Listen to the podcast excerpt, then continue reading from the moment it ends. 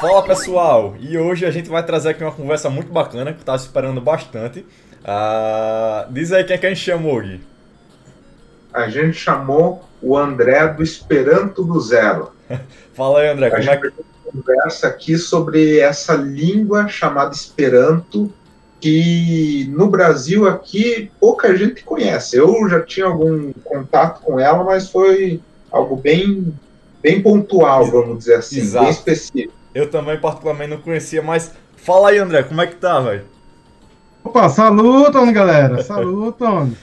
Muito bom poder participar aqui. Agradeço o convite aí do Bioquímico, da galera aqui desse canal. Massa, viu? Eu agradeço o convite. Vai ser, vai ser uma conversa massa pra caralho. A gente que fica muito feliz de trazer você, pô. Vai ser um papo muito bacana. O...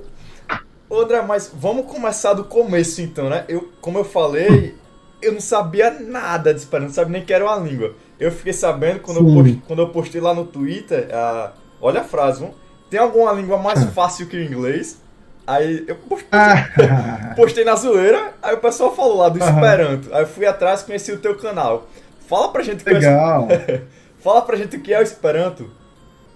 Bom, o Esperanto, é, em linhas gerais, o Esperanto é uma língua que foi criada no final do século XIX é, por um cara que ele criou essa língua, né, de modo ele planejou essa língua para que ela fosse a língua internacional, para que pessoas é, de diferentes etnias, de diferentes origens, pudessem se comunicar entre si uhum. é, de modo fácil, de modo completo e, e, e, sem que um deles imponha a sua própria língua ao outro, entendeu? Então era uma, uhum. a ideia de manter uma certa simetria entre as pessoas, né? Ele ele é da, da Polônia e na época, na verdade, a Polônia estava sob o Império Russo. Uhum. Então, eu, meio que havia assim um, um, movimento de que o russo iria se impor sobre as línguas locais lá de onde ele morava, entendeu? Uhum. Então ele isso criava muitos conflitos, né? Lá, lá, onde ele morava tinha muitos conflitos. Zamenhof é o nome do cara que criou. Uhum. É, tinha cinco, seis línguas convivendo lá na cidade dele, na, na cidade em que ele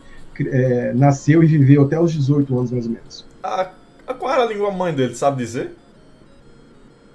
Olha, ele tinha umas várias línguas mães. Ele era judeu, então ele ah, falava o Yiddish. Uh -huh. Ele é, morava na Polônia, então ele falava polonês. Uh -huh. é, ele também. Ai, eu, cara, eu não vou saber de cor todas as, as, línguas. Ele tinha quatro línguas que praticamente são línguas de berço dele. Uh -huh. Quatro línguas. Ah, sim, o russo. Então eu falei o Yiddish, polonês, o russo. E tem mais uma que eu, eu acho que era o alemão. O alemão ali na Polônia é uma, uma influência muito forte, né? Então essas quatro línguas, se não me engano, e depois, assim, de uma certa idade, ele estudou mais outras línguas, completando 12 línguas. Ele estudou árabe, ele estudou francês. Eita! É, várias línguas mesmo. O, é. Vai falar, Gui? É, então, é, aqui ele já, já tinha um belo conhecimento sobre linguística, então, é, porque a língua russa, é. o polonês, são, é tudo diferente pega árabe, então, que a escrita também é totalmente diferente. É, pois é, exatamente. Outra escrita, outra escrita, o russo também é outra escrita, né?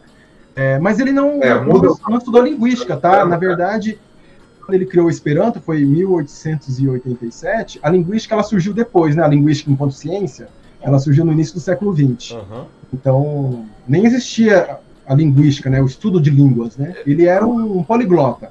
Uhum. Isso que nós podemos dizer dele. Eu tô com uma dúvida aqui, mas antes eu quero saber quantas línguas, quantas línguas tu fala, André? Cara, eu falo com razoável fluência quatro. Uhum, quatro. É, além do português do esperanto, eu falo espanhol e inglês. Hum, tá.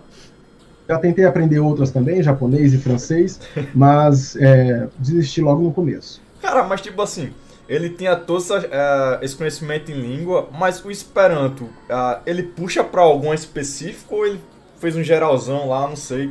Não sei como é que surgiu assim, mais ou menos. Dep é, depende um pouco da, da, de qual a perspectiva de análise que você vai pegar. Se você for pegar, por exemplo, em termos de regras gramaticais, é, os linguistas dizem que as regras gramaticais se assemelham bastante com as línguas asiáticas.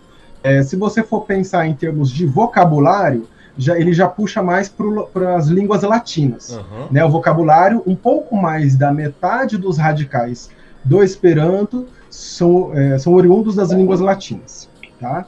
É, mas tem também línguas anglo-saxãs, né? então radicais com origem das línguas anglo-saxãs e radicais com origem nas línguas eslavas. Uhum. Eu percebi essa, essa parte da língua latina quando falou saluto. Me traz alguma coisa, sei lá, no espanhol, italiano, alguma coisa assim nessa área.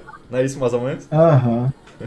Exatamente, é. Lembra o saluto do o italiano, acho que o francês também né, tem algum. É, o italiano é, é saluto mesmo, porque quando você falou, na, na minha cabeça já ligou a chavezinha do, do italiano ali.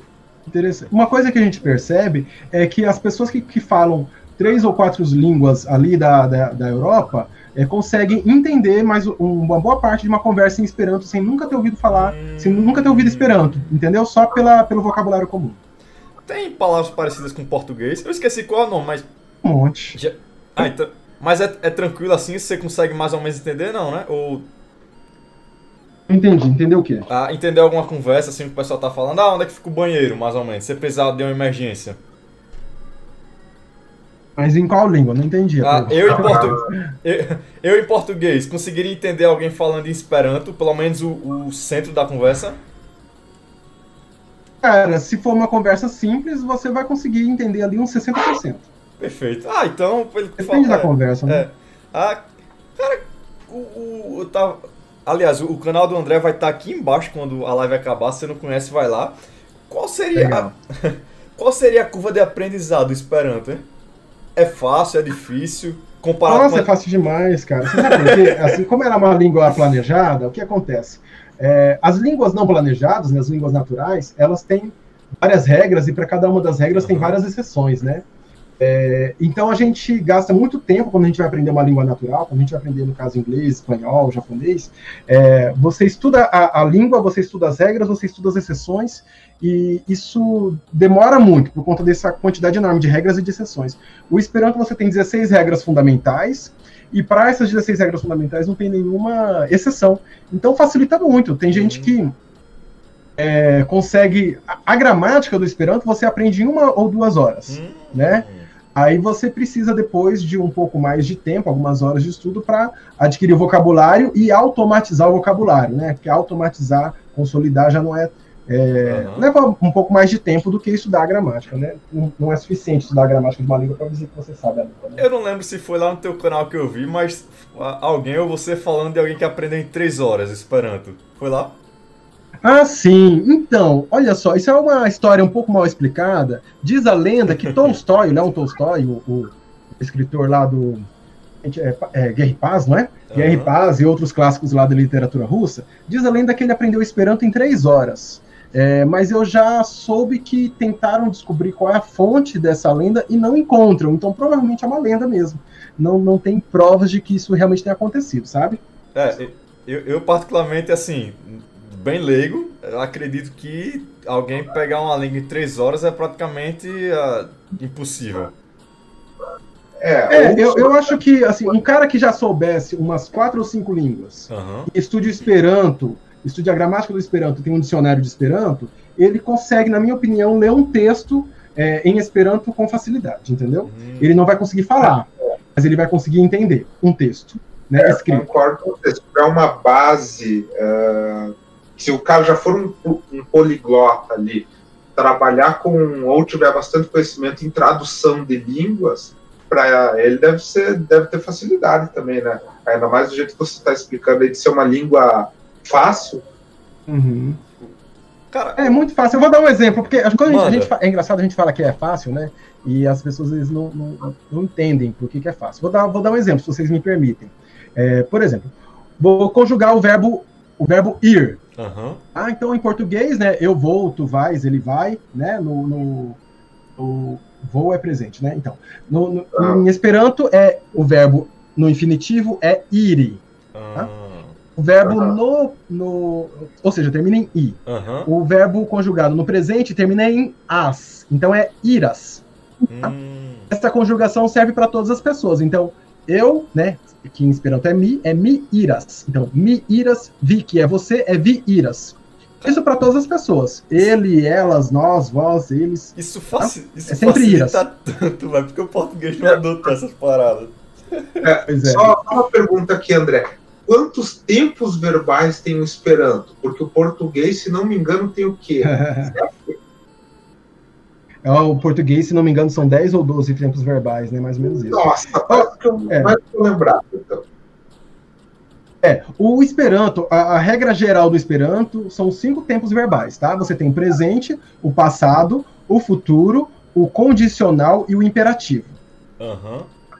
Tá? Aí o presente termina em as, o passado em is, o futuro em os, o imperativo em u e o condicional em us. Então, iri, iras, iris, iros, irus, iru. Uhum. Bom. Você já sabe conjugar o verbo ir e... nas cinco conjugações é, do Esperanto. Uhum. O... Uma coisa que eu detesto no português é acento, vai. O Esperanto tem? Esperanto não tem acento. Graças tá? a Deus. É, não tem acento, mas tem uma coisinha lá que às vezes os, os brasileiros né, têm um pouco de dificuldade, que são consoantes é, com sinal gráfico. Então no Esperanto tem algumas letras que tem um, um circunflexo que não é um acento circunflexo, é um sinal circunflexo uhum. e, e, diferencia algumas consoantes de outras, entendeu? Ah, tá. Então seria mais ah, sonoro mesmo, né? Para o pessoal poder se situar. É para você diferenciar uma letra de outra, ah, tá, entendi. de outra. Como, como nosso, cedilha, como o nosso C e o nosso C ah, cedilha. Isso, isso, entendi, entendi. Como o N e o N com tio do, do espanhol. Uhum. São duas ah. letras diferentes é, e, e, cuja diferença é um sinal gráfico. Aham. Uhum. Hum. Sim, outra coisa, ô Gui, tu conheceu, tá me falando que conheceu o Esperanto pelo Espiritismo, né? Sim, sim. Quando eu era mais novo, eu frequentei centro espírita junto com a minha mãe e com a minha irmã.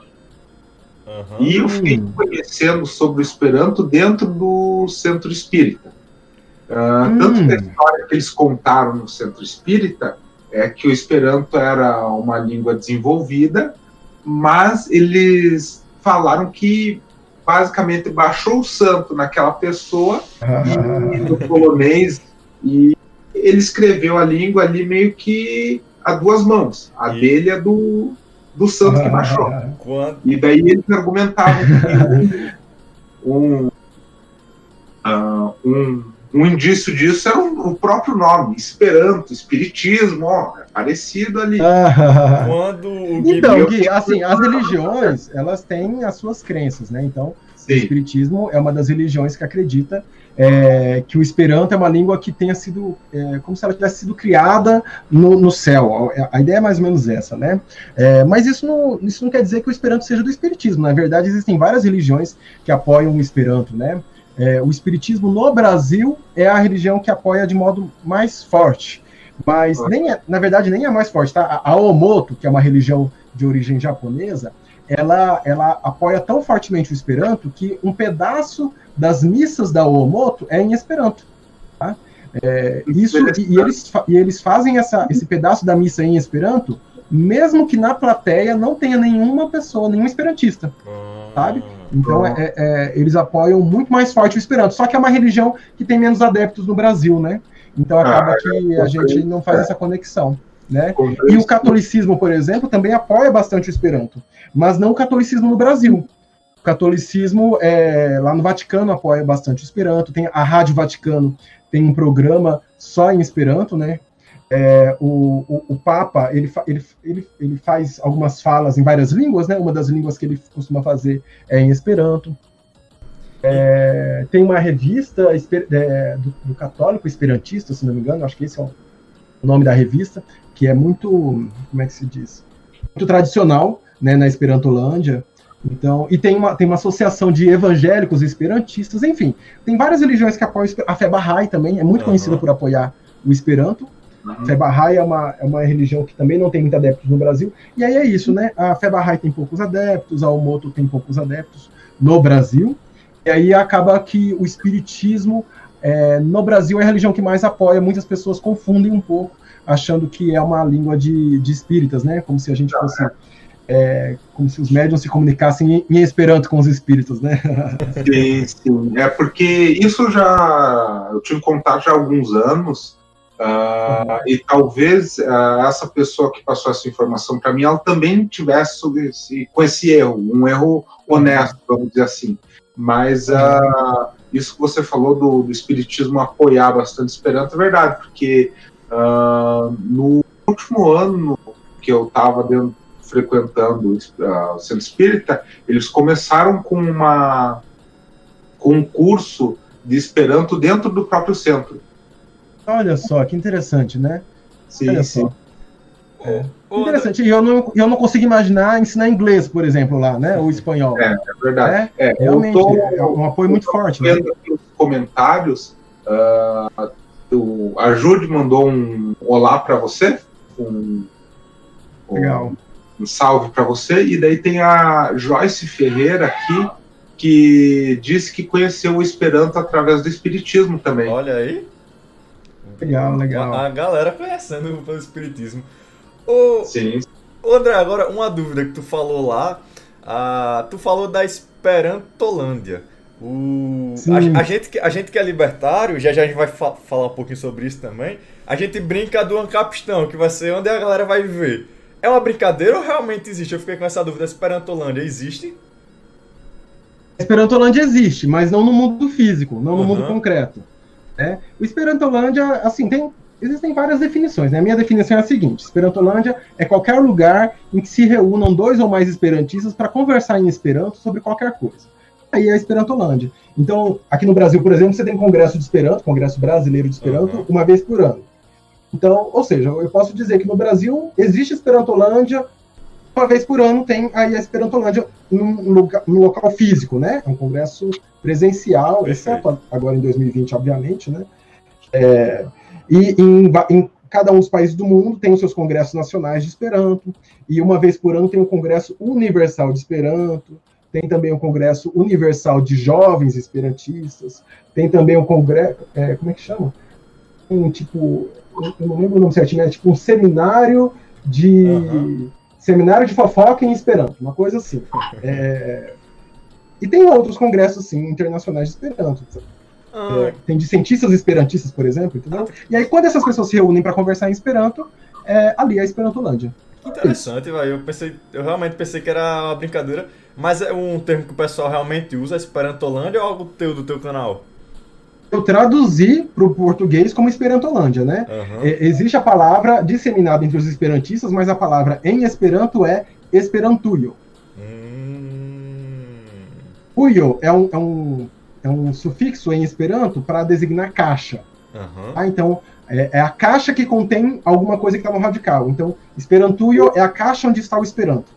Entendeu? Essa é a ideia é, metafórica, né? Uhum. E, Agora, André, eu tava, eu tava pesquisando sobre Esperanto, eu tive uma certa, assim, não tanto, porque eu achei você os canais, mas eu tive uma certa escassez de, de vídeos, de canais. Como é que surgiu pra, pra tu fazer, como é que surgiu a ideia de tu criar o canal? Como foi essa parada? Cara, olha, é, então, eu, eu aprendi Esperanto quando era criança, e depois, quando eu entrei na faculdade, eu decidi deixar o Esperanto um pouco de lado na minha vida para uhum. dar foco na minha graduação, sabe? Mas quando criança tu chegou fiquei... a aprender, a aprender mesmo? Desculpa, não entendi. Quando tu era criança, tu falou que. Mas quando você falou que quando era criança chegou a aprender, mas tu realmente aprendeu a, a, a ser fluente ou só engatinhou um pouquinho no Esperanto? Eu aprendi, eu cheguei a ser fluente, uhum. é, mas assim, é, não vou com vocabulário não muito rico, né? Sim, sim, sim, perfeito. Mas continua Eu lá. conversava, ouvia, assistia palestras, é, ouvia músicas, uhum, é, conversava com estrangeiros, né? Conversei com estrangeiros inspirando. Aí tava, tava bem tranquilo. Uhum. Dá pra entender bem. Mas, mas é... continua lá. Foi mal. É dos 11 aos 18. Aí aos 18 eu, eu parei de praticar o Esperanto, fiquei 17 anos sem praticar. E aí eu e aí, em 2019, eu resolvi voltar para Esperantolândia. Eu fui para o Congresso Brasileiro de Esperanto. Comecei a me organizar para participar do Congresso Universal de Esperanto e tudo mais. E aí, em algum momento de 2019, eu decidi que eu queria fazer um canal. e fiquei pensando em vários assuntos para fazer. E aí, eu, cara, vou fazer sobre Esperanto. É uma coisa que eu gosto muito. Vou fazer brincando, vai ser divertido.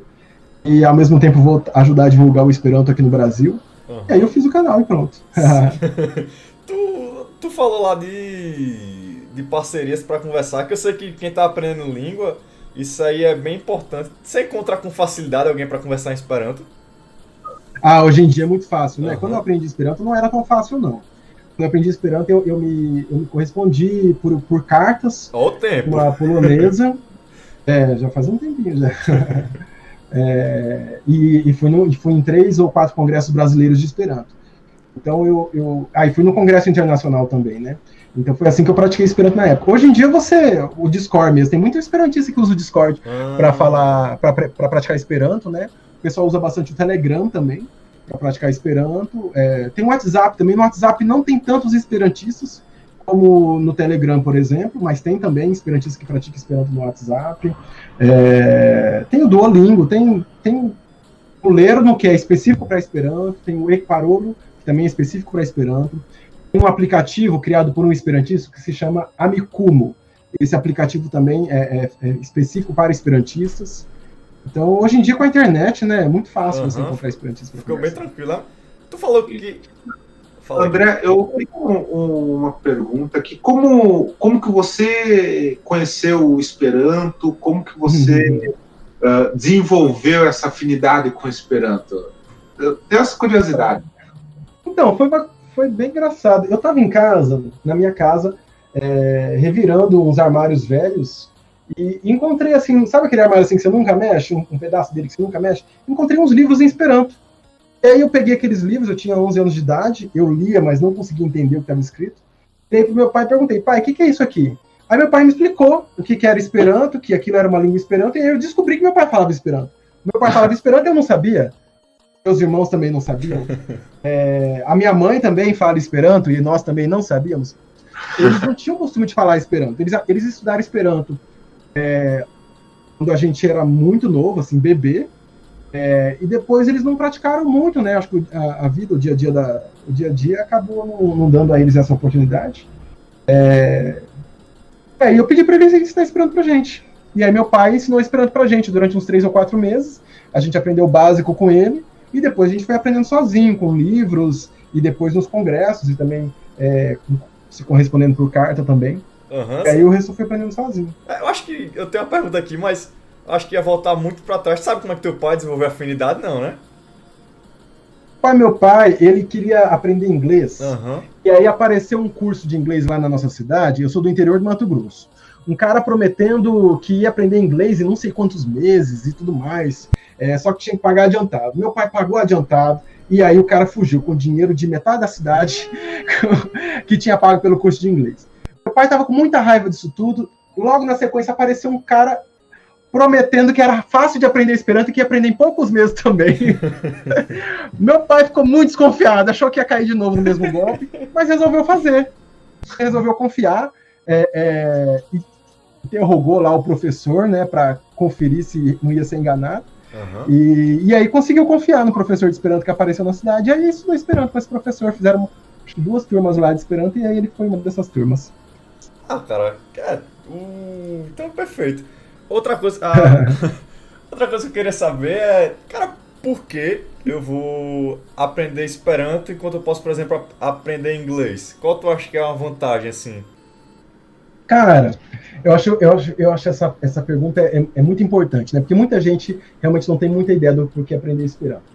Existem vários motivos. Eu vou dar um motivo que eu ouvi do, de um esperantista nova-iorquino. Uhum. É, eu fui no Congresso Internacional de Jovens Esperantistas e aí tinha esse cara lá. E aí perguntaram para ele por que. Cara, você é nova-iorquino, quer dizer, você fala inglês, né, de nascença. Inglês, é, é, é, é como língua internacional, ela é muito mais. É, tem um alcance maior do que o Esperanto hoje, né? Por que você aprendeu o Esperanto então, né? E aí ele respondeu o seguinte: ele falou Inglês é a língua para fazer negócios. O Esperanto é a língua para fazer amigos. Hum. Então é essa. Você quer fazer negócios no mundo todo, você aprende inglês. Essa é a ideia dele. Você quer fazer amigos no mundo todo, você aprende Esperanto. Realmente é, é verdade. Eu tenho conheço muita gente de, de vários lugares do Brasil, de, do mundo, inclusive de países do mundo que eu nem sabia que existia, sabe? É, é, é muito interessante. Indonésia, por exemplo, uhum. que é um país. Para mim, Indonésia era um conjunto de ilhas. é, é, também um conjunto de ilhas, mas é um país. Eu nem uhum. sabia. E eu sei porque eu falo Esperanto. Né? E conheci pessoas da, uma pessoa da Indonésia que fala Esperanto. Então, Cara, por... é... porque assim, porque eu, eu compro muito a ideia da, da língua. Eu adorei, sinceramente, quando eu conheci, eu vi seu canal lá, eu compro bastante. Mas me dá um desânimo porque eu vejo, é, onde é que eu vou usar isso? tá ligado? Já uhum. tem, ela já tem algum uso, alguns produtos já vem na embalagem ou jogo, alguma coisa. Porque uma, uma forma de popularizar, no meu ver, uhum. é ter algum jogo em Esperanto, tá ligado? Em Esperanto sim, mas é, jogos que, que você só encontra em Esperanto, que você não encontra em outras línguas, tem poucos, uhum. tá? Os jogos que você encontra em Esperanto, geralmente elas vão ter a versão em português, em inglês hum, também, em espanhol. Sim, sim. Tá? Mas tem, tem o GTA em Esperanto, ah, tem, tem? É, xadrez em é, jogos de xadrez. O GTA V? Do, dos, jogos, dos jogos complexos, dos jogos complexos, eu acho que o GTA é o único que tem em Esperanto. Mas tem vários outros jogos mais simples que você encontra em Esperanto também. Mas assim, suporte da própria Rockstar, a empresa lá que, a, que fez? Cara, eu não sei como é que isso surgiu, não, tá? Uhum. Não sei, eu nem sei se a última versão do GTA tem Esperanto ou se era só uma versão anterior. Eu não, eu não jogo. Era isso que eu então, eu não, tô, não tenho esse detalhe para te dizer. Né? Não, mas ah, entendi, perfeito. Uh, e a aplicação prática da língua, sei lá, uh, tem produto que já vem escrito Esperanto, sabe dizer? Tem, tem sim. Tem é, alguns empresários esperantistas uhum. que decidem colocar no seu manual, por exemplo, é, alguma explicação, alguma orientação em Esperanto. Né? Ah, ah, isso é muito bom. Mas essa não é a função, cara. Minha, minha opinião, assim, eu uhum. acho que talvez, eu, talvez não, eu tenho muita convicção de que um dia o Esperanto vai ter essa função é, mais burocrática de, de língua, né? Uhum. É, hoje em dia, o Esperanto, ele, ele não tem essa função burocrática de, de informar esse tipo de coisa, não, sabe? Uhum. É, eu acho que quem aprende Esperanto hoje, ele não aprende por conta disso, porque se, porque não serve para isso, serve para serve fazer amigos, principalmente. É, e, na minha opinião, serve. Eu acho que tem uma outra função que é muito pouco valorizada e que, na minha opinião, vai passar a ser cada vez mais valorizada, que é a capacidade de. É, é a capacidade do Esperanto de tornar você mais aberto para outras línguas. Hum. Tá? Então existem estudos sobre isso que demonstram que a pessoa que aprende Esperanto, ela vai ter muito mais facilidade para aprender outras línguas. Uhum, seria é... uma porta de entrada, você já tem uma ideia ali de como aprender, porque pelo que tu falou, ele é bem mais simples, né? Aí com ele já em mão, você consegue ter essa experiência para passar para outras línguas como inglês, francês, sei lá o que você quiser, não é isso? Exatamente. É como se o Esperanto, como o, é como se o processo de aprendizado do Esperanto ele, de alguma forma, ele transformasse a sua cabeça, é, que tornasse o seu cérebro mais receptivo para a sua terceira ou quarta língua. Uhum. Entendeu? Eu, eu, particularmente espero que o Esperanto seja a língua universal, tá ligado? Eu particularmente espero isso. É... Porque eu, sinceramente, não gosto da, das línguas. A, a, que eu mais gosto seria o inglês, porque ele facilita bastante. Como eu falei, eu, uhum. tem coisas que o português eu, eu não, sinceramente, não curto. Mas uh, tu realmente acha que daqui para o futuro Esperanto ele vai é, ter essa conotação da língua universal? Sim, eu tenho convicção de que ainda nesse século a gente vai ter isso. Hum. Nós estamos no início do século ainda, né? Então temos aí muitos anos para andar. Mas eu, estou realmente convicto disso. Inclusive, eu fiz uma live só sobre isso no, lá no Esperanto do Zero, explicando lá os meus motivos. É um pouco complexo, mas eu posso tentar resumir. Manda aí. É... Cara, é o seguinte, o inglês ele não se tornou a língua internacional, ou está no processo de se tornar, à toa, do nada, né? Uhum. Ele, você tem uma, houve uma campanha muito forte depois da Segunda Guerra Mundial para tornar o inglês uma língua internacional. É, e o que acontece é que esse movimento, na minha opinião, ele fracassou. Tá? Hoje em dia, a, as pessoas é, acreditam muito no inglês como língua internacional, mas isso é algo que nós brasileiros acreditamos por por, por, uma propaganda intensa das escolas de idiomas no Brasil. Uhum. Se você for falar, se você for para a Ásia, por exemplo, os países asiáticos, para os países africanos ou para os países do leste europeu, você não vai ter muita facilidade para se comunicar em inglês. A é. gente tem facilidade para se comunicar em inglês na Europa, uhum. né? E nem na Europa toda, é na, na Europa ocidental. É, e tem é... gente que nem gosta de você fala inglês lá, que se sente ofendido ou alguma coisa assim, né? Prefere você fale no idioma é. do, do cara. Pois é, exatamente. Então, isso para mim é, é, Ou seja, já passou mais de 50 anos da, do final do, da, da, Segunda Guerra Mundial e o, e o, inglês não conseguiu se consolidar como língua internacional, sabe? É, a ONU, por exemplo, não tem só o inglês como língua oficial, tem seis idiomas como, como língua oficial. A União Europeia também não tem só o inglês como língua oficial, uhum. tem cinco ou seis idiomas como língua oficial. Isso é prova de que, de que o inglês ele não, ele não vai dar certo. Ele vai continuar esse processo dele de, de crescimento, com certeza, porque o inglês ele é muito útil para, dependendo do que você quer como profissão, ele pode ser útil, né? É, mas ele tem algumas características que são, que são inerentes a ele que. É, é como é que eu vou dizer? É, dá uma fricção no processo, Entendi. entendeu? Eles atrasam o processo de, de crescimento dele. E o Esperanto, por outro lado, não tem isso. O Esperanto, como ele é fácil de, de aprender, a Renata Ventura, que é uma autora brasileira de fantasia, é, fantasia brasileira, ela, ela fala, ela falou né, no, no, Congresso Brasileiro de Esperanto, que se ela, se nós, se, se, o mundo todo hoje decidisse aprender Esperanto, o mundo todo, né, lá 7 bilhões de habitantes, daqui a alguns meses todos conseguiríamos nos comunicar razoavelmente. Ah, é, é, em inglês isso nunca aconteceria, percebe? Não em poucos meses, né? Sim. É, eu também imagino que o Esperanto tem uma vantagem sobre o inglês nessa questão de ser uma língua internacional, porque, querendo ou não, o inglês tem uma nacionalidade. o Esperanto já não. Uh, eu imagino que se colocar, o, vamos dizer, o inglês como a língua uh, pátria da União Europeia, os outros países que não têm o inglês como língua nativa vão sentir, vão se sentir um pouco menosprezados, porque o. É. A, não diria um a, pouco, eu diria bastante, é. viu? Bastante mesmo. Sim. E, e esse é o, o, o, são os dois pontos, né, que eu vejo que, que, que atrasam o avanço do inglês. É, é uma língua nacional, é, e o segundo é que não é uma língua fácil de aprender. E, e, e, é justamente esses dois pontos fracos do, do inglês, como o internacional, é, é justamente contraponto com os dois pontos fortes do Esperanto. Primeiro, não é uma língua nacional, é uma língua do mundo todo, né? E segundo, é uma língua fácil de aprender. Então, eu acho que é, é uma questão de, de longo prazo. Eu acho que a humanidade, no longo prazo, toma decisões racionais, entendeu? E por uhum. isso eu tenho muita convicção também. Assim, a, Esperanto a, se expandir. Apesar de eu querer que ela se torne, o que eu vejo para o futuro é tipo a gente ter uma facilidade de se comunicar pela computação, tá ligado? Não, não vai ter uhum. a necessidade do Esperanto para que eu possa me comunicar com alguém lá na. sei lá, qualquer país lá. Na, na Indonésia, como você falou. Uh, eu, por meio da tecnologia, eu vou falar o meu idioma, ele vai falar o dele e a gente vai se entender, tá ligado? Pois é, é. é.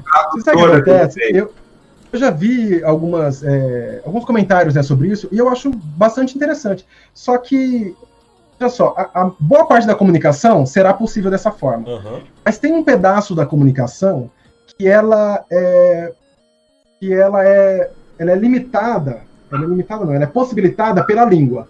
Uhum. Então tem coisas, por exemplo, que você consegue expressar melhor em inglês do que em português. Tem coisas que você consegue expressar melhor em mandarim do que em francês, tá? É, e aí, no processo de tradução, você perde aquilo. Entendi, você não entendi. consegue captar aquele sentido, você simplesmente não consegue expressar aquele significado em alguns idiomas. Então, tu, é, tu tá querendo dizer mais ou menos que. Aí eu acho. Desculpa, fala. Eu acho que a, os computadores não vão dar conta disso. Uhum. É, porque o, o, limite. Porque, porque não é uma questão do computador, é uma questão do ser humano que está usando aquele computador e que só vai conseguir entender na língua dele. Então, no processo de tradução, ele não vai conseguir entender o um pedaço do que foi traduzido para ele. É, agora que você falou realmente, porque, tipo, a, as línguas, elas têm conotação diferente. Você entende a, o sentido diferente, né? O que, o, pelo que eu entendi mais ou menos, que a, a, a, a sua citação é tipo, você vai pegar uma obra em alemão, você só vai realmente entender aquela obra se você falar o alemão desde pequeno, se você Exatamente. viveu aquilo, não é isso? Exatamente. Não precisa ter vivido aquilo, mas uhum. você tem que entender Exato. a língua alemã, né? Exato. Sim. É, concordo com, com, você também, André. Eu estava lembrando de um, de um outro podcast que eu, que eu escutei, que eles estavam falando sobre línguas e essa questão da tradução de uma língua para outra, que cada língua tem palavras específicas para o que é mais vivido naquela língua. Que nem. Exatamente. Uh, vamos pegar um exemplo, um péssimo exemplo no Brasil, que é o latrocínio. Uhum. Não existe a palavra latrocínio no inglês, vamos dizer assim. Mesmo, no inglês são várias palavras que, que expressam o significado de, no português uma só. E em, em outras línguas também deve ter isso. Já no caso do Esperanto, se várias pessoas falassem Esperanto, não teria essa, esse problema de de tradução, é, de se perder cada frase na tradução. É, é realmente você... O vocabulário do Esperanto é muito rico, porque cada pessoa, né, tipo, eu falo Esperanto, mas eu venho da língua portuguesa. Então, Uhum. quando eu falo Esperanto, eu de alguma forma eu uso, eu, eu, eu, eu- a nossa tendência é pensar na nossa língua materna ao falar outro idioma, né? É claro que com a prática isso vai se mudando. Perfeito. Mas esse processo você acaba levando para o Esperanto palavras da sua língua. Então o Esperanto se torna uma língua muito rica, com um vocabulário muito rico, entende? Aham. Ô, André, tu falou que tu, tu vem do português aí. Tem. Eu, eu acho que não, espero que não também, mas tem algum bullyingzinho da galera? Ah, esse cara veio do Brasil, ele. Não sei, alguma coisa assim no Esperanto. Dentro da Esperantolândia? É. Não, na verdade os brasileiros são muito queridos pelo, pela comunidade esperantista. Não, assim, tipo, algum país, ah, sei lá, esse cara é de tal país, é, olha ele. Tem alguma paradinha assim. Tem, tem sim. É, é, assim, tem os estereótipos, né? Sim, como, como tem, independente da língua, né? Existem alguns estereótipos, sim. Aham. Mas eu acho que com, com. Eu acho que na Esperantolândia o brasileiro é até mais bem visto do que de modo geral. Sim, sim, sim. Entendi. Entendeu? Fora da Entendi. Esperantolândia. entendi. Ah, Isso que eu acho que a gente já é, costuma ser bem visto, né? O- Os nossos defeitos não são, não são assim tão. Ô, André, fortes lá fora quanto as nossas qualidades, sim. Eu tava vendo lá teu canal, não cheguei a ver o vídeo, mas eu, eu vi a, a thumb. Eu quero saber agora. O, o Esperanto é contra o inglês? Ah, boa, boa. Olha só. O Esperanto é uma língua, né? O Esperanto é, é uma língua, então não, ele não tem como ser contra outra língua, né? exato. É isso, não tem como ser. Agora, assim, os esperantistas, aí já é outra coisa. Tem esperantista que é contra o inglês, entendeu? Aham, Tem muitos esperantistas que são contra o inglês, inclusive. Hoje, o- hoje em dia, há um movimento forte do- dentro do, Espera, do Esperantolândia é, contra o uso de estrangeirismo de língua inglesa, entendeu? Hum, Então, então a gente esperantiza as palavras de origem inglesa, né? Coisa que, por exemplo, na língua portuguesa já não acontece tanto. Existe um movimento também na língua portuguesa, né? Contra o estrangeirismo, mas é um movimento mais fraco, né? Aham.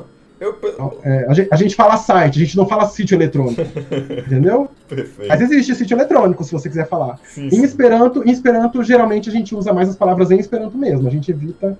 É, é isso. Entendi. Mas não é contra o inglês, até porque o inglês é uma língua natural, né? Então tem como Aham. você ser contra uma língua natural, né? É, é isso. Eu, na verdade, não, a- além de não ser contra o inglês, eu sou muito favorável.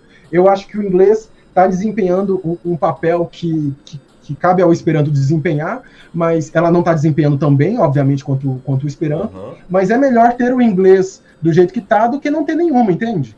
Perfeito. Então, eu, eu acho que é, é ótimo o inglês estar crescendo como língua internacional, porque as pessoas elas precisam se comunicar mesmo. E eu acho que o crescimento do inglês vai empurrar, vai acelerar o crescimento do Esperanto. Porque quanto mais gente, quanto mais pessoas falando inglês, mais pessoas conseguem aprender Esperanto através do inglês, entendeu? Aham. E pelo que tu falou, dentro desse movimento que, que não gosta de línguas estrangeiras, o, o inglês é o que sofre mais bullying ali dentro das línguas, ou não? Ou, ou tô entendendo Ah, com errado? certeza, né? É, com certeza, com certeza. É, é, e isso acontece porque a, a força do inglês sobre as outras línguas é muito maior, né? Aham. Então, a- a- é, é isso. Quando a gente fala de estrangeirismo no Brasil, a gente está falando do inglês, né? A gente não está falando de palavras japonesas que estão entrando no vocabulário brasileiro português, né? Sim, sim. É, é até estranho, né? Porque tem alguma parada dessa no Esperanto, sabe dizer, tipo, a gente chama o mouse, o que é o, é o rato lá, se eu não me engano, em, em Portugal. Em Portugal. Daí, né? é, É. daí quando tu traz o plural, fica mouses, tá ligado? Só que é mais. Tem alguma parada assim no Esperanto, sabe dizer?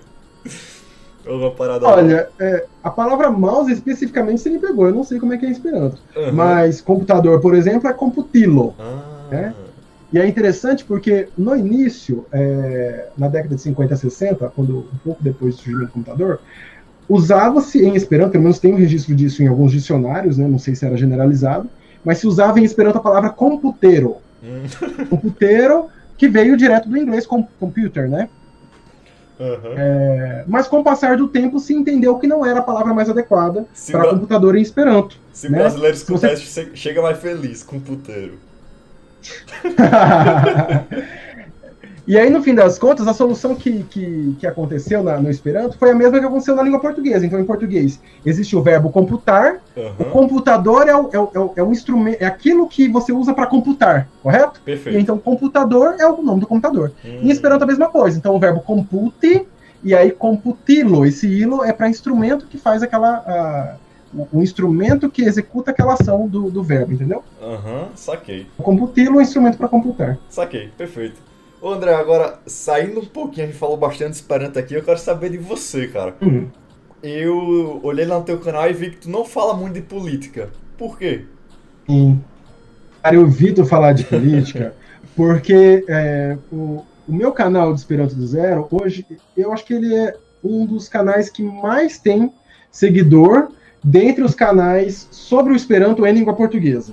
Uhum. Tá? É, acho que é bom salientar isso também. O meu canal é sobre o Esperanto em português. O meu canal não é em Esperanto, né? Perfeito. né? Eu até penso no futuro em fazer um canal em Esperanto, mas não é o objetivo do canal que eu criei até o momento. É, e se eu for falar de política, eu fico com receio das pessoas acharem que aquela, que aquela é a posição política do Esperanto, né? exato. Não é, o Esperanto é uma língua. O Esperanto não é um partido político. É. Tem gente de esquerda no Esperanto, existe. É, tem gente de esquerda, gente de direita no Esperanto gente da extrema esquerda, gente da extrema direita. É, é isso. É... Então tem de tudo. É uma língua, assim como tem um monte de gente que fala português, tem gente de esquerda e de direita que fala português, tem gente de esquerda e de direita que fala esperanto, né? Perfeito, sua colocação aí foi exata. Mas, tu, assim, tu puxa pra que lado? Mais ou menos esquerda, direita ou nenhum? Tu... Ah, eu tendo à esquerda, uhum. tá? Eu, eu, a minha tendência é mais de esquerda. Eu tenho uma preocupação um pouco mais social, né? Perfeito. né? é uma preocupação de. Tanto é que eu fiz o canal, tô, tô lá, né, dedicando várias horas da minha vida aí, sem estar recebendo nada por isso, né? Então, você já, já mostra aí que é uma pessoa que é um pouco desapegada, né, da, da, das questões financeiras e, e, e tudo mais, né? E, e, no Esperanto isso é mais ou menos comum, tá? Então, é, apesar do Esperanto não ter um posicionamento político, as pessoas que estudam Esperanto, muitas delas são, são de esquerda né? Uhum. É, porque existe um pouco. É, é, até engraçado isso, né? Houve no início, depois da Segunda Guerra Mundial, a China apoiou bastante o crescimento do Esperanto, sabe? Uhum. Teve um, um, um, um, apoio também de Cuba, um apoio assim, um pouco mais tímido, né? Mas na China houve um, apoio maior. Então, de alguma forma, isso atraiu um pouco o, os esperantistas, atraiu os, as pessoas de esquerda para o Esperanto, entendeu? Uhum. Mas é bom salientar aqui de novo, porque tem pessoal que não entende, não tem nada a ver com posicionamento político, né?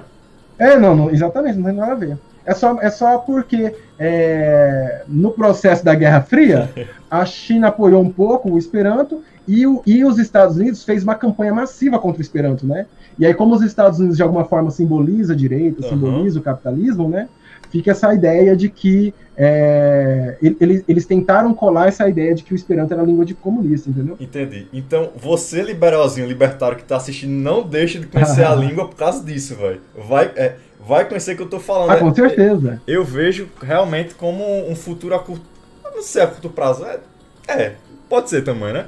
Ah, e, na verdade, ah. existem... É, é engraçado isso, né? Porque existe uma galera de direito no Esperanto que, que é muito contra o inglês e entende que o Esperanto tem tudo a ver com liberalismo, por exemplo, uhum. né? Porque você está no mundo capitalista. Qual é a ideia do capitalismo? Né? Você tem pessoas é, competindo, né, é, com, com um negócio próprio, competindo para conseguir é, produzir mais valor e ter mais retorno financeiro em cima disso. Então, Assim, eu tô, tô, pegando esse pedaço da ideia. Obviamente, o geralzão, é muito né? mais que isso. Assim, a, a né? gente define é... um pouquinho diferente, mas o geralzão. É, pra isso. Comple... É, eu tô pegando a questão da competitividade, você sabe por quê? Uhum. Porque, assim, a, a, existe uma ideia de que essa competição tem que ser justa, né? Uhum. É, ela, ela se tem que partir de, de, patamares mais ou menos equilibrados, porque se você parte de, de, de, de, de posicionamentos muito diferentes, acaba que a competição ela não, não ela perde a, a sua capacidade de, de fazer, de fazer o desenvolvimento, o desenvolvimento avançar. Uhum. Certo? Então, nesse, nessa compreensão, você colocar o inglês como língua internacional é altamente injusto. Né? Altamente injusto. Você faz com que os empresários brasileiros sejam menos competitivos do que os empresários americanos, por exemplo. Uhum, entendi teu ponto. Então, tipo, é. o, o, a, o inglês ele dificulta um pouco a entrada porque ele já é falado por várias pessoas. Exatamente. É. Aham, Ele, ele, ele dá uma vantagem para os nativos de língua inglesa é, no processo de competição pelo no processo de competição do, do mundo liberal, né? Aham, entendi, entendi. Agora, André, a gente tá falando no começo sobre libertarianismo. O que é que vem na tua cabeça, Hum. cara, quando a gente fala assim, mais ou menos? Por cima. É, eu nunca ouvi essa palavra, né? Mas liber- libertarianismo, eu imagino que venha da palavra libertário, né? Aham. E tem alguma coisa a ver ali com ser liberal também, né? Eu acho que tem a ver com a defesa das liberdades individuais, acredita? Acertou na mosca. Aí, olha só. Individuais. Agora é só a definição do que, que são liberdades individuais aí que a É. gente acaba se, se pegando. Então, Entendi. porque o liberal, ele é diferente do libertário, tá ligado? A palavra pode parecer similar, mas não é igual. A gente pode dizer que o libertário, ele vem lá dos pensadores liberais, tá ligado? Seria uma evolução, vamos dizer assim. Tô falando pro pessoal leigo aqui, tá ligado? Ah, não sei se tu conhece o Mises. Ah, eu já ouvi falar. Eu estudei um pouquinho de economia, mas eu não lembro o que, que ele falava. Isso então. Aí, é, o Mises, ele chega a. Ele é liberal, só que aí, ao mesmo tempo, ele está ensinando o, o aluno dele, que é o Hofbard. E aí o Hofbard, ele punha, ele cunha o libertarianismo, tá ligado? Que é literal. Tu já chegou a ouvir a frase imposto é roubo na internet? Já vi, sim. Pronto. Imposto é roubo, claro. É, é exatamente essa galera. A, a- que aí. Entendi. É, é uma, é uma radicalização das liberdades individuais, né? Quer dizer, a, a- a liberdade Isso. individual é tão grande que o, que o Estado ele quase tem que desaparecer, é isso? O Isso. governo quase que tem que desaparecer. Perfeito. É É- Isso, é pegar as liberdades individuais e levar à última instância. Só que Uhum. tem muito, ah, como qualquer ideia, tem muito radical que foca nisso e esquece do resto. Uhum. Tem. Porque a partir do libertarianismo, a gente consegue chegar no anarcocapitalismo, tá ligado? Ah, o- Hum. O libertarianismo seria a filosofia por trás e o anarcocapitalismo seria a forma que o pessoal ia se organizar, tá ligado? Entendi. Então, pro libertário, você pode fazer o que você quiser, desde que você não agrida o coleguinha do lado. É isso que a gente fala. certo. Ah, uma coisa que eu queria te perguntar aqui. Ah, Hum. Eu sei que a gente discorda, mas fala aí o que é que tu acha da frase imposto é roubo. O que eu acho da frase imposto é roubo? É, vamos lá. Olha. Acho tão difícil falar alguma coisa sobre isso. porque, Assim, Aham. Quais são os pressupostos dessa, dessa frase, né? Você pressupõe que o dinheiro que está com nós cidadãos é do cidadão e a gente pressupõe que o, que, que o governo não tem, não tem direito a esse, a, a esse dinheiro, né? É isso Cara, que eu tô você, com você leu o frase autor imposto é roubo. libertário, certeza. Oi? Você leu o autor libertário, velho. Tenho certeza, você tá definindo muito bem. É, Olha, eu, eu, eu não sei, eu conheço pouco nessa proposta, é Aham. difícil. Eu, eu, eu sinto assim que a gente tá né, em em 2020, né? Tem tantos anos ainda para frente, tem tanto pouco, tanto. Eu, eu, eu, eu gosto de enxergar o mundo de uma perspectiva mais macro, sabe? De uma, de uma, como se eu estivesse mais distante. Aham. E quando eu faço isso, eu tenho muito a impressão de que a gente está muito no início ainda da história, sabe? Aham, entendi, entendi. A gente... Muito, que vai acontecer muita coisa aí pela frente. Então, assim, quando você me fala anarcocapitalismo, me parece uma coisa muito sem noção e muito sem lógica, um é. absurdo mesmo. Entende? Aham. Mas eu acho que o mundo ainda pode mudar tanto, pode mudar tanto, que, sei lá, pode ser que lá na frente faça sentido isso, e que talvez essa seja a melhor opção. Entende? Não, é, é o, a- o teu pensamento aí também é, é, Eu concordo com o teu pensamento. Até me veio uma, um- uma imagem na cabeça que foi o começo do jogo do Brasil contra a Alemanha na Copa. Hum, Ninguém- nos cinco minutos de jogo, ninguém imaginava que ia dar 7 a 1 É a mesma coisa agora, a gente está no início do, do É. jogo aqui do, do mundo, ninguém Uhum. sabe o que vai estar lá no final. ninguém sabe. Pode acontecer muita coisa. Exato, exato. Ô, André. Perfeito, perfeito, perfeito, é isso mesmo. É, não, e se você for parar para pensar, né? No início do século XX, ninguém imaginava que o inglês ia crescer tanto como, a, como ia estar nessa situação agora, entende? Uhum. Então, assim, é, é isso. Na, na a, a, lá no, no, início do. Nos primeiros anos depois de Cristo, ninguém imaginava que o Império Romano ia deixar de existir. é. Entende? É, é, isso. A gente não sei como é que vai estar o mundo daqui 50 anos, daqui 200 anos. A gente tem algumas tendências aí e essas tendências dão algum, alguns indícios, mas as tendências se revertem também muito fácil, né? Uhum. Sim, sim. É, é, que nem você falou, as coisas podem se mudar de uma hora para outra, aí, uma nova é. descoberta, uh, uma outra praga mundial aí pode mudar tudo. Assim, se tiver uma pandemia forte por aí, né? Eu tô falando de pandemia mais forte do que essa que a gente tá vivendo, né? Vai mudar muito o mundo. Ou se de repente a gente descobrir uma fórmula que vai fazer as pessoas viverem, sei lá, vai, vai ser 300 anos a, a idade média das pessoas. Uhum. Se a gente descobrir isso, vai, vai fazer muita diferença no mundo também. Uhum. Vai ser outro mundo. Se a gente, sei lá, tem tanta coisa que pode acontecer e que vai mudar drasticamente o futuro e que a gente não tem como prever o que, que vai ser. então, é... quando eu penso, só, só para concluir, quando eu penso Perfeito. em termos de direita e esquerda ou questões políticas, no fim das contas, para mim é muito claro que o mais importante não é isso. Uhum. Tá? Para mim, o mais importante é o ser humano. O que, que é o ser humano? E o que, que ele vai se tornar?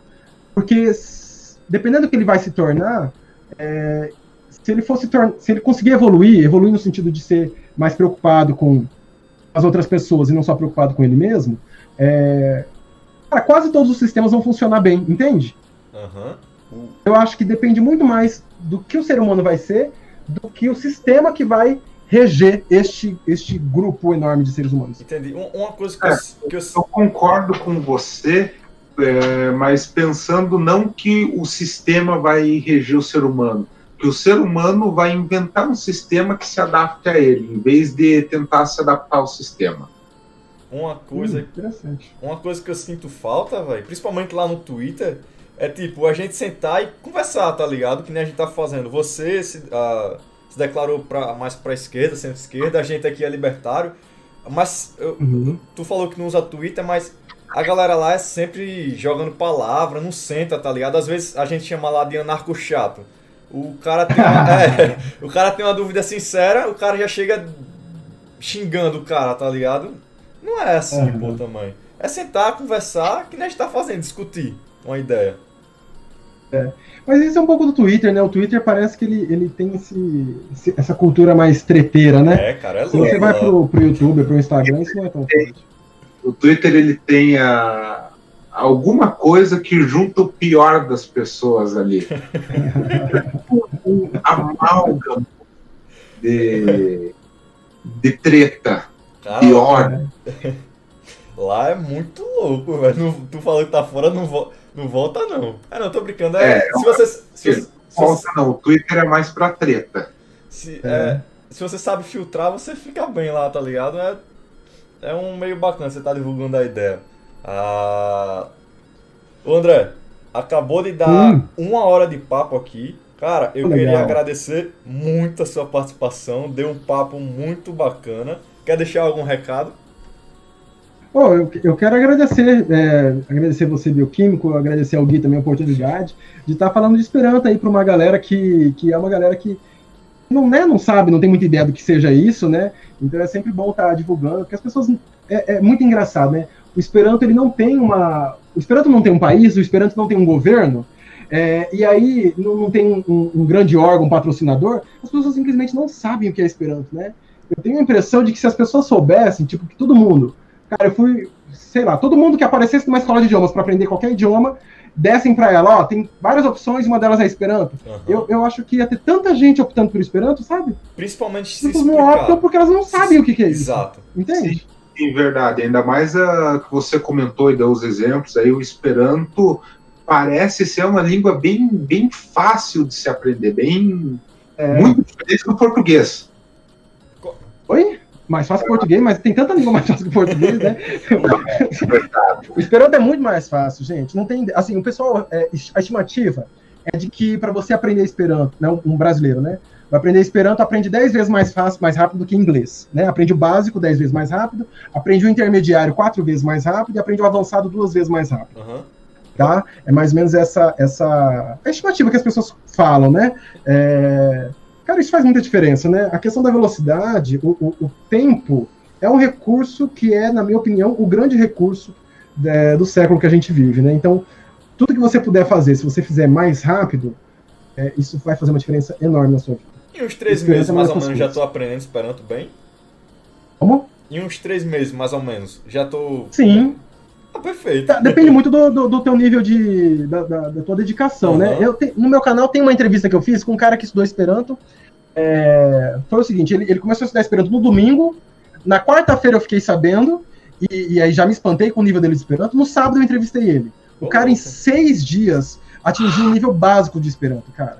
E assim, um nível básico para o intermediário, sabe? Uhum. É, é isso, ele já tava. O cara com seis dias ele falava Esperanto melhor do que algumas pessoas em um ano. Entende? É difícil comparar com, com Esperanto, eu vou comparar com inglês. O cara em seis dias tinha um nível de Esperanto de alguém que falava, de que estudava inglês por três anos. É mais ou menos isso. Hum. Entende? Hum. Três anos em uma escolinha de idiomas, com duas aulas por semana. Nossa Essa é a ideia. Senhora. Passar. Entendeu? Então. Isso é possível. É possível. É, a, a, gente não, não tem noção do quanto tempo a gente gasta aprendendo as exceções das regras. É, é verdade. É, no português, o, o, os meus dois maiores problemas são as exceções e os acentos. Eu sou em português, eu sou realmente péssimo em escrita. Deixa eu te falar do acento, então. O, o não do acento em si, né? Porque em Esperanto não existe o, o sinal gráfico do acento, uhum. né? Só Mas a, existe a sílaba tônica. Caralho. É? Eu já, já gostei do Esperanto só por causa do, de não ter acentuação. Exato. Já, já... Você vai gostar mais ainda agora, então. A sílaba tônica do Esperanto recai sobre a penúltima sílaba. Uhum. Ah, é, não, não, não, tem é. proparoxítona. Uhum. Ah. ah. E não tem oxítona. Uhum. Exceto palavras de uma, palavras de uma, uma sílaba só, né? Obviamente. Ah, então isso facilita muito. Sim, facilita sim. Muito. Por isso que não tem acento, inclusive. Você não tem por que é, indicar qual é a sílaba tônica da, da palavra, né? Entendi, uhum. entendi. André, ficou faltando muita coisa aqui que eu ainda quero abordar. A gente pode marcar outro dia, com certeza, se você quiser. A gente vem trazer. Eu espero bastante claro. que, de alguma forma, a gente tenha contribuído para alguém que não conhecia dentro do libertarianismo, que a... Uhum. primeiro a gente está começando agora, então o nosso público é majoritariamente libertário. Então eu espero estar tá apresentando uhum. o, o Esperanto para eles. E, o Gui, tem, tem comentários aí? Tem, tem alguns Agora, comentários que a perfeito, ela deixa eu só, Deixa eu só, vou dar um loading aqui e depois a gente volta com os comentários, beleza? Ok.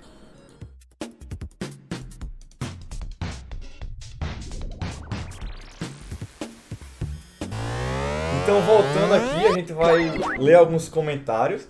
Uh, tem comentário aí, Gui? Tem, tem alguns comentários aqui. A Judy ela comentou bastante, parece ser bem, bem empolgadora, bem interessada no assunto aqui. Legal.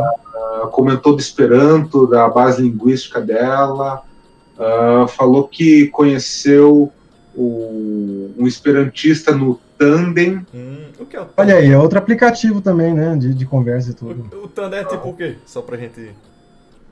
Eu, eu, também não uso, não. Eu sei uhum. que tem uma, tem uma galera esperantista que gosta dele para bater papo em Esperanto, mas eu também não conheço, não. Bom, e tem uma pergunta aqui do Sérgio. Uh, antes disso, a Judy falou aqui que ela faz parte da tua turma de Esperanto, André. Uh, André legal, legal. Então, é eu quero aprender Esperanto contigo. Como é que eu faço agora? Cara, neste momento eu não tenho turma aberta, uhum. sabe? Mas eu tô tentando abrir algumas turmas de Esperanto e dar aula, fazer o um curso online, entende? Quando. É, eu tô meio ocupado aí com outras atividades paralelas que eu tô fazendo, e aí eu, eu consegui abrir só duas turmas só e, e não abrir depois outras uhum. turmas, entendeu? Mas dá para aprender Esperanto de outras formas, não precisa ser comigo, não. Tem no Duolingo, tem o lerno.net, tem o curso com K, curso com K.com.br. É, tem o PMA, que é o Programa Mi Amigo, é, é, um, é um programa de acompanhamento de, dos estudantes de Esperanto. É, e tem alguns professores é, que, que, eu entrevistei também, eu entrevistei o professor Marcionilo, ele dá aula de Esperanto online, eu é, entrevistei o professor é, Junior, ele é muito bom também, ele foi meu professor na, parte intermediária, eu, eu, tive umas aulas com ele também, ele é muito bom. E tem também o William Gomes, o William Gomes é um poliglota que também dá aula de Esperanto online, dá aula de, de inglês também de outras línguas. É, então dá, dá, dá para dar uma olhada lá no canal Esperanto do Zero, procurar entrevista com esses três, é, se você quiser aprender com o professor. É, ou você pode olhar a descrição dos meus vídeos e aí tem um link lá, uns cinco links mais ou menos, de cinco cursos diferentes de Esperanto. Perfeito. O, o link, lembrando que o link do canal, o link do canal do André tá na descrição. E caso ele está vendo no futuro ele tenha aberto as turmas, também tá aqui na descrição para você falar com ele. Manda aí, Gui, as próximas. Ah, legal. Ok. Uh, só um parênteses. Você falou que o Duolingo tem Esperanto também? Tem, tem. Você pode aprender o Esperanto pela língua portuguesa, pelo inglês ou pelo espanhol. E vai abrir para francês e mandarim também. Hum, que interessante. Nossa, que, que interessante, porque o Duolingo é um, é um aplicativo grande de, de, de, linguagem, de aprender outras línguas. É interessante ah, saber é. no, no Duolingo. Eu tenho ele instalado no celular ali. Eu tentei aprender algumas línguas pelo Duolingo, não funcionou muito bem para mim, mas vou tentar com uhum. Esperanto também. tem uma galera que, que tá virando esperantista pelo Duolingo, viu? Inclusive a atual presidente da Organização Internacional de Jovens Esperantistas aprendeu Esperanto pelo Duolingo.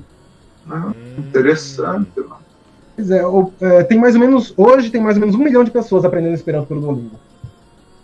Nossa, bastante gente. É bastante gente, você imagina, um milhão de pessoas, né? Mas, Esse número de milhão é no mundo todo ou no Brasil? No mundo todo. No Brasil dá 200 mil e é, 200 mil? 300 mil, agora eu não me lembro ao certo. É 200 ah, não, 300 mil. É, é, é bastante. Uhum. Tem mais comentário, é. Gui? Uh, tem, tem. Uh, tem a pergunta do Sérgio Paulo Matos da Silva aqui. Ele perguntou: o que vocês acham que o Esperanto tem a ver com Tokipona? Hum. Será que o Tokipona também será um bom futuro? Uh, as duas línguas foram construídas aqui, o Sérgio é. fala. O Tokipona, eu, eu, eu, conheço pouco do Tokipona, vou, vou falar para vocês o que eu conheço. Uhum. O Tokipona é uma proposta, além de ser uma, uma língua é, é, relativamente neutra, né, que não seja de nenhum país e tudo mais, e que quer ser também, é funcionar como ela de comunicação entre as pessoas. Uma das características do Tokipona é que ele pretende ser muito fácil. Ele pretende ser muito, mas muito fácil mesmo. E aí isso, isso, isso faz com que, por exemplo, ele tenha um vocabulário menor. Uhum. Tá? Então, existem é, palavras em Tokipona que você usa para coisas mais ou menos semelhantes, entende? Não é a mesma coisa, mas é semelhante, você usa a mesma palavra. Então, assim, eu acho que isso, na minha opinião, é um problema do Tokipona. É, um problema que eu digo assim, é um problema no sentido de torná-lo realmente internacional, sabe? Eu acho que é uma. É uma é, eu acho que não, o Tokipona não tem condições de se tornar uma língua internacional, uma língua amplamente internacional. Mas me parece uma língua divertida para quem quiser, sei lá, fazer amizade ou bater papo com pessoas de outros países, talvez seja interessante. Apesar de que o número de falantes é muito pequeno. Mas existem falantes, né, alguns poucos espalhados por aí. Uhum, então, pelo que eu tô vendo, tem o Esperanto, ele abre um guarda-chuva e deve ter outras línguas, né, como essa ou não? Desculpa, não entendi. O, é... o Esperanto, ele abre um leque que algumas línguas derivam dela, como esse Tokipona, ou não? Tô viajando. existem línguas que derivam do Tokipona. O, oh, desculpa, que derivam do Esperanto. é, o Tokipona, ele, ele, ele. Olha, o Pietro tá até explicando isso aqui ó, nos comentários. O Tokipona, é, ele tem alguns pedaços do Esperanto que estão no, no Tokipona, tá? É, e existem, sim, línguas derivadas do Esperanto. A mais famosa delas é o Ido. Hum. O Ido é uma língua que veio do Esperanto. Né? Era um esperantista que ele estava insatisfeito com algumas coisas do, do, do Esperanto e ele resolveu criar uma outra língua. E essa outra língua é bem parecida com o Esperanto, mas é uma língua diferente. É a língua do jeito que ele queria que o Esperanto fosse. Exatamente, é, é. Isso. É, é. e, é, é, e, é uma, e é uma língua que tem, das línguas artificiais, é, é, mais falado do que o Klingon, por exemplo, né? Uhum, tu tá falando nome de língua aí, eu tô voando, mas beleza. Uh... Não, Klingon, o Klingon é, é, uma língua artificial muito famosa porque é a língua lá do. Do Star Trek. Star Trek. Ah, olha aí, eu já revelando que nunca assisti StarCraft. Tem mais perguntas, Gui? Olha, pergunta que não tem, mas o Pietro Von Júnior aqui, ele manda um saluton carage. Salutam, cara. Oh, que é isso, mano? Lá falando Saudações, isso, André. meus caras. Saudações, queridos. Esse linguajar aqui na live não, pô. Não, tô brincando. O- então, então acho que é isso, né? A, André, a- agradecer mais uma vez você aqui. Quer dar mais algum aviso final, final? Bom, sigam lá o canal Esperanto do Zero, né? Para você que não fala Esperanto ainda, vale muito a pena. É um canal em português sobre Esperanto, e aí você vai tirar diversas dúvidas lá sobre o que é o Esperanto. E se você está pensando em aprender Esperanto, não tem certeza se, se quer ou se não quer, lá tem vários vídeos que vai te ajudar a tomar essa decisão. Então vale muito a pena. Perfeito. Lembrando, link assim que acabar a live na descrição. Gui, alguma consideração final? Ah, eu tava vendo um comentário aqui, a Judy falou que no Duolingo também tem Klingon. Hum. Olha só, gente, que demais. No Duolingo tem tudo. Você chega lá, vai É, Do- resumindo, o Duolingo tem. Se não tem, deve. No futuro próximo vai ter no Duolingo. Mas beleza. Um abraço para quem participou e até a próxima. Valeu, pessoal. E até a próxima. Obrigado a quem assistiu. Muito obrigado, André. E até a próxima, nossa próxima conversa. Exato. Ótimo, gratidão, gente. Até a próxima. Tchau, tchau. Ah, como veio, como surgiu, ah, explicando, falando da língua, achei bem, bem interessante isso. Legal, legal.